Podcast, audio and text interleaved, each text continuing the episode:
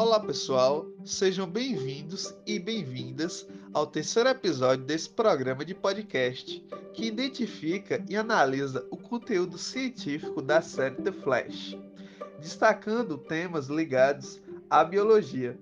Sou Daniel, aluno do Centro Juvenil de Ciência e Cultura e apresento esse programa de podcast juntamente com a colega Joilda Cabral e a professora Karine. Hoje vamos comentar a biologia do episódio 3 da segunda temporada, Família de Trapaceiros. A novidade é que esse podcast também está indexado no YouTube, no canal Biologia Geek. Segue, curte e compartilha. Faz um tempinho que Einstein não está se sentindo muito bem. Por isso, ao retornar ao laboratório, Caitlin se assusta e diz que ele não deveria ter retornado por conta da sua pressão arterial, que estava 14 por 8. E então, qual será o nível correto da pressão arterial, considerado normal para cada faixa etária? Bom, para pessoas saudáveis, entre seus 19 aos 55 anos, o ideal é 12 por 8 ou 12 por 9. E para pessoas de 56 anos ou mais, o correto é de 13 por 8 ou 13 por 9.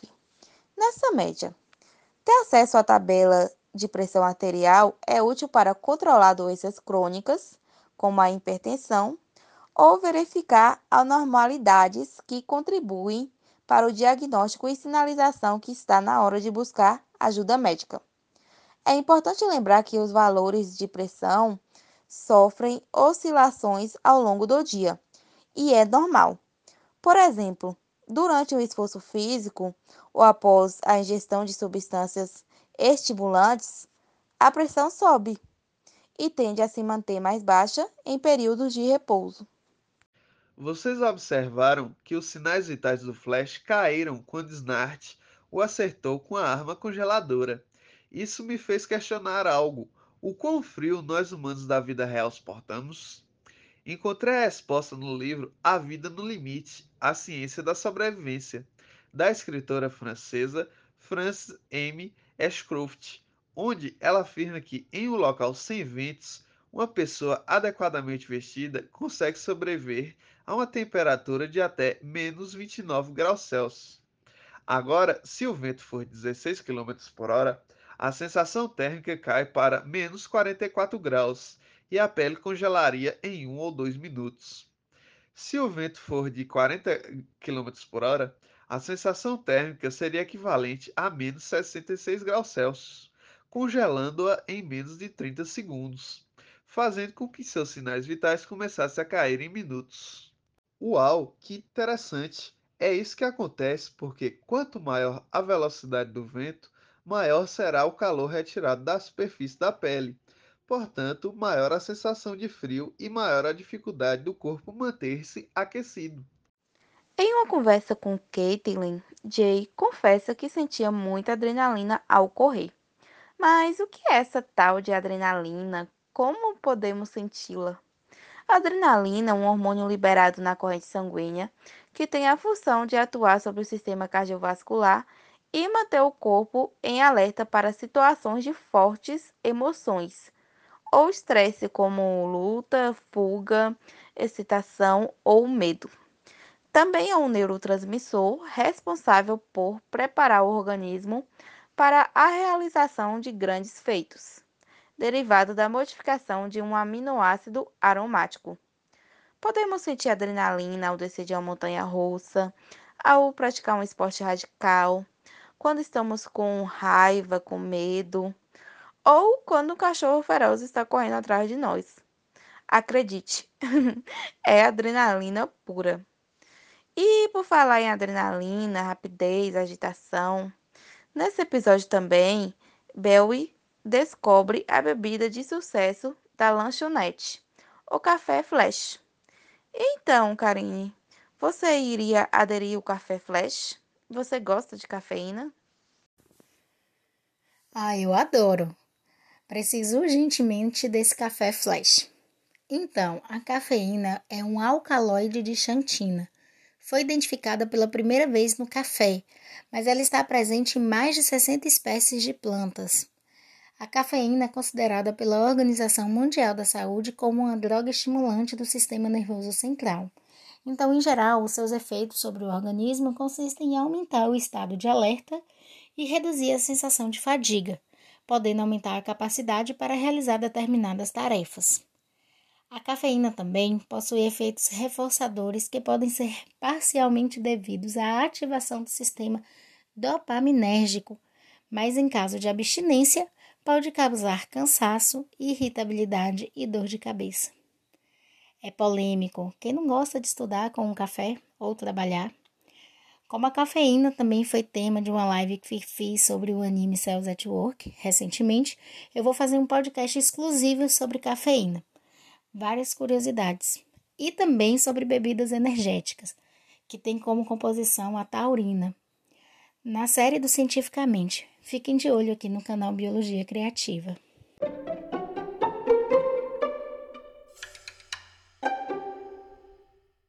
Observamos também que a bomba colocada na patinadora dourada continha termite em sua composição.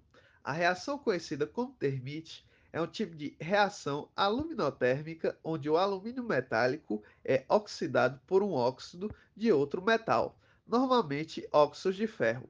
A reação termite é uma clássica reação de oxirredução, reação que ocorre por transferências de elétrons, liberando energia, onde se utiliza óxido de ferro e alumínio metálico, ambos reagentes na forma de pó finamente dividido. Essa reação não é, ao contrário daquilo que muitos pensam, uma reação explosiva. Ela se dá a partir da mistura de alumínio com óxido férrico, que produz ferro derretido a partir de uma reação de oxidação e redução. Quando o alumínio e o oxigênio presentes na mistura se encontram, a termite se inflama, gerando altas temperaturas. O calor chega a 2.200 graus Celsius, derretendo praticamente qualquer metal. Algo que me chamou também a atenção nesse episódio foi a primeira cena em que Barry está fazendo um experimento de laboratório com uma vidraria chamada Ellen Sempre que pode, a série mostra é, o Barry no laboratório, né, numa rotina de laboratório. Então, Daniel e Joilda, vocês já tiveram aula sobre vidraria de laboratório e biossegurança no ensino médio? Eita, Karine, eu não, mas eu gostaria muito de aprender algo sobre o assunto. Eu já tive sim. Aliás, foi uma das aulas mais legais que já tive no ensino médio. Nós fizemos quatro experimentos no laboratório e no final, para fechar a unidade, nós tivemos uma prova onde cada um tinha que dizer o nome correto de pelo menos três objetos da vidraria. E cada um também fez uma pesquisa dizendo o nome na maioria dos objetos. Ótimo, Daniel. Independente da profissão que vai seguir, o estudante de ensino médio precisa ter a noção de biossegurança e dos instrumentos utilizados em laboratório.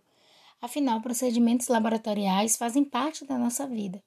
Outra parte interessante também é que quando é, Day fala da sua pesquisa antes de ser o Flash, deixa ver que eu anotei aqui, que é bem complicado. Ele pesquisava a purificação de águas pesadas de radiação residual. A nossa reação imediata é: entendi nada disso, né?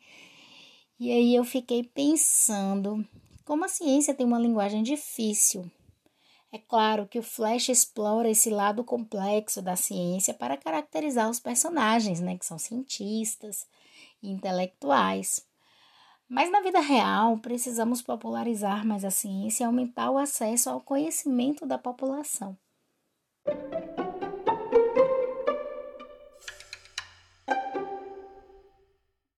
Claro que o foco do nosso projeto é a biologia, mas não dá para fechar os olhos em relação à história da patinadora dourada, que sofreu violência na infância.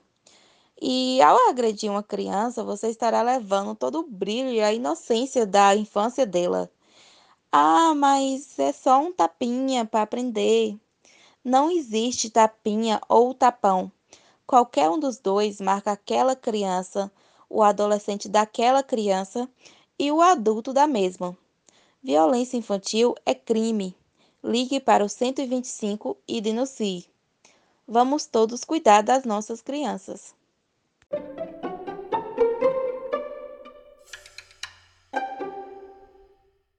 Até o próximo episódio. Lembrando que esse podcast também está disponível no Biologia Geek no YouTube.